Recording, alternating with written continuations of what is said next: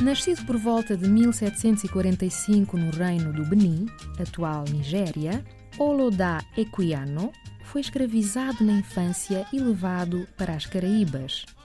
Conseguiu reaver a sua liberdade e tornou-se um líder do movimento abolicionista em Londres. Tornou-se célebre pela publicação da sua autobiografia, a interessante narrativa da vida de Oloda Equiano, em 1789, o primeiro livro publicado por um africano na Grã-Bretanha e que se tornou um best-seller.